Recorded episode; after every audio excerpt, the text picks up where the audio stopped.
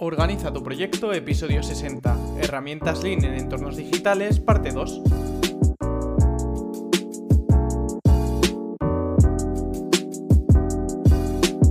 Bienvenidos a un nuevo episodio de Organiza tu proyecto, el podcast en el que hablamos de gestión de proyectos, tecnología y todo lo relacionado con optimización de procesos. En el episodio de hoy vamos a continuar con la miniserie que empecé la semana pasada, en la cual adaptamos herramientas Lean a entornos digitales en los que estamos mucho más familiarizados. Pero antes vamos como siempre con las novedades del podcast de esta semana. Para esta semana me gustaría proponeros una nueva sección de preguntas y respuestas sobre las temáticas del podcast, es decir, gestión de proyectos, lean manufacturing, agile, mejora de procesos, optimización de procesos, gestión de recursos, todo esto que hablamos en el podcast, si tienes alguna duda, algún caso concreto que te gustaría resolver o cualquier cosa, no dudes en enviármela. Puedes dejarme tus dudas o en el canal de Telegram, que tienes el enlace como siempre en la descripción del episodio, a mi mail javier.organizatuproyecto.com o a mi LinkedIn Javier Delgado Donoso.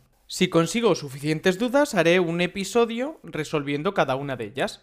Así que ya sabes, no te quedes con la duda, envíamela y lo vemos. Además, esta semana ha habido una nueva edición de newsletter en la cual os he presentado la pizza de las decisiones. Un concepto que se me ocurrió mientras la redactaba y la verdad que me parece como muy interesante para quedarnos con ocho mm, estrategias fundamentales para tomar mejores decisiones. Así que si no estás suscrito a la newsletter, no sé a qué esperas, suscríbete y mira las cuatro ediciones que hemos publicado ya, que la verdad que, que están chulas. Me gusta mucho esto de la newsletter porque me ayuda mucho a reflexionar y a hacer un poco de introspección que siempre viene muy bien. Y ya sí que sí, no me enrollo más y vamos a por el contenido del episodio de hoy. Y es que hoy quería hacer un repaso que os prometí en el episodio anterior de la serie de las herramientas principales de Lean Manufacturing. En la parte 1 vimos un resumen de qué es esto de Lean Manufacturing, aún así te recomiendo que escuches los episodios 2, 3 y 11, en los cuales hablo de todo esto de una forma mucho más profunda y más completa, pero quiero hacer un mini repaso de los conceptos y herramientas más importantes. Vamos a por ello. En este mini repaso voy a mencionar 10. Kanban, 5S, Value Stream Mapping o VSM, Just in Time o JIT, JIT, Pokayoke, Kaizen, Heiyunka, Andon, Jidoka y SMET. Kanban. El Kanban es un sistema visual de gestión de inventario que utiliza señales visuales para indicar cuándo se debe producir más de un producto o cuándo se debe reabastecer el inventario. 5S. Es una metodología para mantener los espacios de trabajo organizados y limpios, reduciendo el tiempo perdido buscando herramientas y materiales. Value Stream Mapping, o VSM. Una herramienta para visualizar y analizar todo el proceso de producción, desde el suministro de materiales hasta la entrega al cliente, identificando oportunidades para mejorar la eficiencia y reducir el desperdicio. Just in Time, JIT un sistema de producción en el que los productos se fabrican solo cuando son necesarios, reduciendo el inventario y el coste de almacenamiento. Pokayoke, una técnica para evitar errores humanos en el proceso de producción, utilizando dispositivos o mecanismos para evitar que los errores ocurran. Kaizen, una filosofía de mejora continua en la que se busca mejorar constantemente los procesos y reducir el desperdicio. Heiyunka, una técnica para nivelar la producción, evitando los picos y valles en la demanda para producir de manera constante y eficiente. Andon, una herramienta para alertar a los trabajadores cuando hay un problema en la línea de producción para que puedan solucionarlo de manera inmediata. Jidoka, una técnica para detectar automáticamente problemas en la línea de producción y detener la producción hasta que se resuelva dicho problema. SMED, una técnica para reducir el tiempo de cambio de herramientas y equipos, mejorando la eficiencia y reduciendo el tiempo de inactividad de producción. Ahora vamos a ver cómo aplicar ciertas de estas herramientas en un entorno digital. La semana pasada definimos y adaptamos a este entorno digital las 5 S, el sistema Kanban, el sistema Pool y la gestión visual. Hoy vamos a ver Kaizen, flujo continuo, límites en el trabajo en progreso o WIP, mantenimiento productivo total o TPM y Pokayoke. Vamos a ver cómo aplicar la filosofía Kaizen a nuestros entornos digitales. Lo primero, la filosofía Kaizen se centra en la mejora continua y gradual con el objetivo de lograr un cambio significativo en el largo plazo. Aplicar esta filosofía en entornos digitales es posible y puede proporcionar varios beneficios como una mayor eficiencia, reducción de errores, una mayor satisfacción del cliente. Vale, ¿qué pasos vamos a seguir para aplicar esta filosofía Kaizen en nuestros entornos digitales? Pues lo primero, identificar áreas de mejora. Para ello tendremos que evaluar los procesos existentes y determinar las áreas en las que se pueden hacer estas mejoras. 2. Establecer objetivos. Estableceremos objetivos específicos y medibles para cada una de las áreas de mejora. 3. Realizaremos mejoras graduales. Implementar mejoras graduales y continuas en los procesos existentes en lugar de cambios abruptos y radicales. En cuarto lugar, deberemos analizar resultados, o sea, medir y analizar los resultados de cada una de las mejoras que hemos aplicado para determinar si hemos logrado el objetivo y cómo seguir mejorando. Y el último paso sería repetir el proceso. O sea, una vez que ya hemos evaluado, establecido objetivos, mejorado gradualmente y analizado esos resultados, pues volver a aplicar todo con nuevas mejoras y que así siempre estemos mejorando cada una de las cosas que hacemos. ¿Qué beneficios nos va a traer aplicar la filosofía Kaizen en nuestros entornos digitales? Pues mejoraremos la calidad, porque al hacer mejoras graduales y continuas se pueden reducir errores y va a mejorar la calidad de los productos o servicios digitales que ofrezcamos. Mayor eficiencia, porque al optimizar los procesos digitales vamos a mejorar esa eficiencia y reducir los tiempos de respuesta. Mayor satisfacción del cliente, porque con una mejor calidad y eficiencia, pues el cliente va a estar más contento, evidentemente. Y tendremos innovación. ¿Por qué? Porque fomentaremos la mejora continua y descubriremos nuevas formas de innovar y mejorar nuestros productos y servicios digitales. Vamos ahora con el límite en el trabajo en curso, que es otra de las herramientas o conceptos que se utilizan en Lean, ¿vale? El trabajo en curso se suele llamar WIP o Work in Progress, por sus siglas en inglés, y se refiere a la cantidad máxima de tareas o proyectos que se pueden trabajar al mismo tiempo en un proceso determinado para evitar la sobrecarga de trabajo y garantizar que se completen las tareas con eficacia. En entornos digitales, este límite de work in progress o de trabajo en curso se puede aplicar para mejorar la eficiencia y reducir el tiempo de entrega en los proyectos, y se puede lograr mediante el establecimiento de políticas y procedimientos claros para limitar esta cantidad de trabajo que se realiza en un momento dado. ¿Qué pasos deberemos seguir para aplicar este límite en el trabajo en curso? Pues el primero, identificar los procesos, esos procesos que requieren un límite para aumentar su eficiencia. El segundo paso será establecer ese límite. O sea, poner un límite en el trabajo en curso claro para cada proceso para asegurarnos de que no se trabajen más tareas de las que se pueden manejar de una manera efectiva. El tercer paso será priorizar las tareas.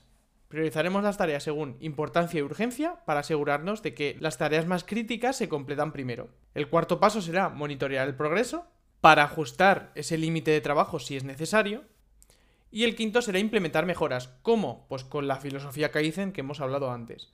Los beneficios de aplicar este límite de trabajo van a ser similares a los que hemos visto con la filosofía Kaizen. Mejor eficiencia, reducción de tiempos de espera, mejor calidad y mayor satisfacción de nuestros clientes. Ahora vamos con el TPM o mantenimiento productivo total, por sus siglas en inglés. Es un enfoque de mejora continua que se utiliza para mantener el equipo y los procesos en óptimas condiciones de operación.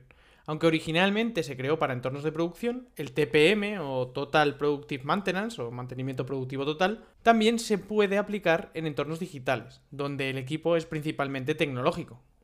A continuación, vamos a ver algunos pasos para aplicar el TPM en nuestros entornos. 1. Identificar los equipos digitales que se utilizan en el proceso y evaluar su estado actual. 2. Establecer un plan de mantenimiento para el equipo que incluya inspecciones regulares y mantenimiento preventivo.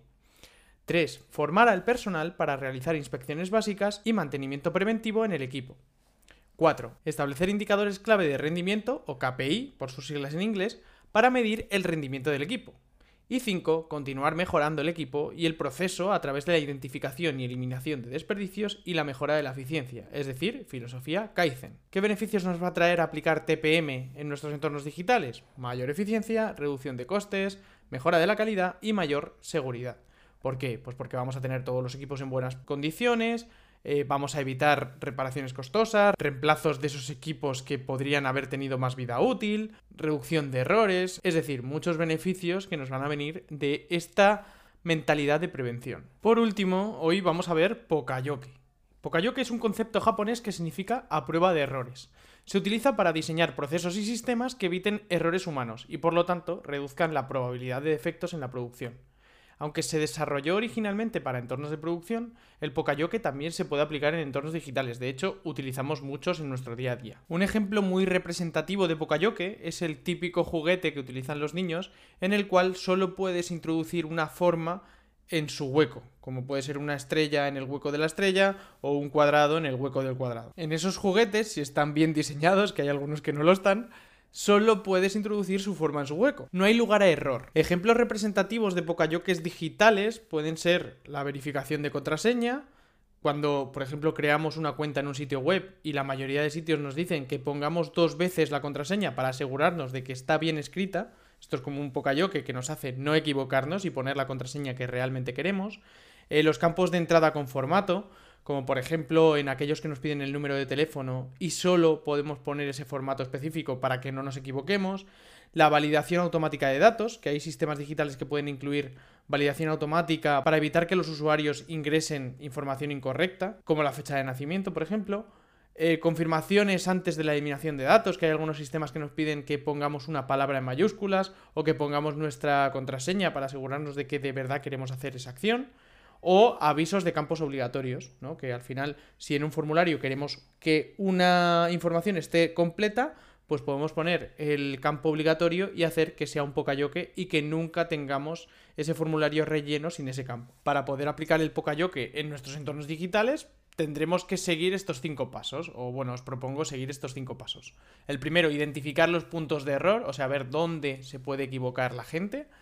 El segundo, diseñar soluciones para prevenir esos errores, como por ejemplo cambios en la interfaz, controles automáticos de validación, mensajes de advertencia. El tercero será realizar pruebas y ver que de verdad esas soluciones funcionan correctamente. El cuarto, formar a la gente para que utilice el sistema de forma correcta y evitar esos errores. Y el quinto, implementar mejoras continuas, o sea, seguir siempre la filosofía Kaizen. Pues hasta aquí esta segunda entrega de esta miniserie. La semana que viene seguiremos con la tercera y última parte. Y por último, recordarte, como te he dicho al principio, que me envíes tus preguntas para crear esta nueva sección de preguntas y respuestas si recibo las suficientes como para hacer episodios con ellas. Déjame tus dudas en Telegram o envíamelas a javier.organizatuproyecto.com o a mi LinkedIn Javier Delgado Donoso. Si no diera para resolverlas en un episodio, ten mi palabra de que te las voy a resolver o a ti o en una newsletter o de alguna forma. Pero vamos, te enterarás y tendrás la solución. Muchísimas gracias por seguir ahí una semana más. Nos vemos este viernes con una nueva entrevista y la semana que viene con la tercera parte de esta miniserie. Muchísimas gracias por valorar con 5 estrellas y darme tu opinión sobre el podcast en la plataforma que lo escuches. Espero que te haya gustado y lo hayas disfrutado tanto como yo preparándolo. Estamos en contacto a través del link que os dejo en la descripción, de mi LinkedIn Javier Delgado Donoso, del grupo de Telegram oficial de Organiza tu Proyecto y de mi email javier.organizatuproyecto.com. Hasta el siguiente episodio.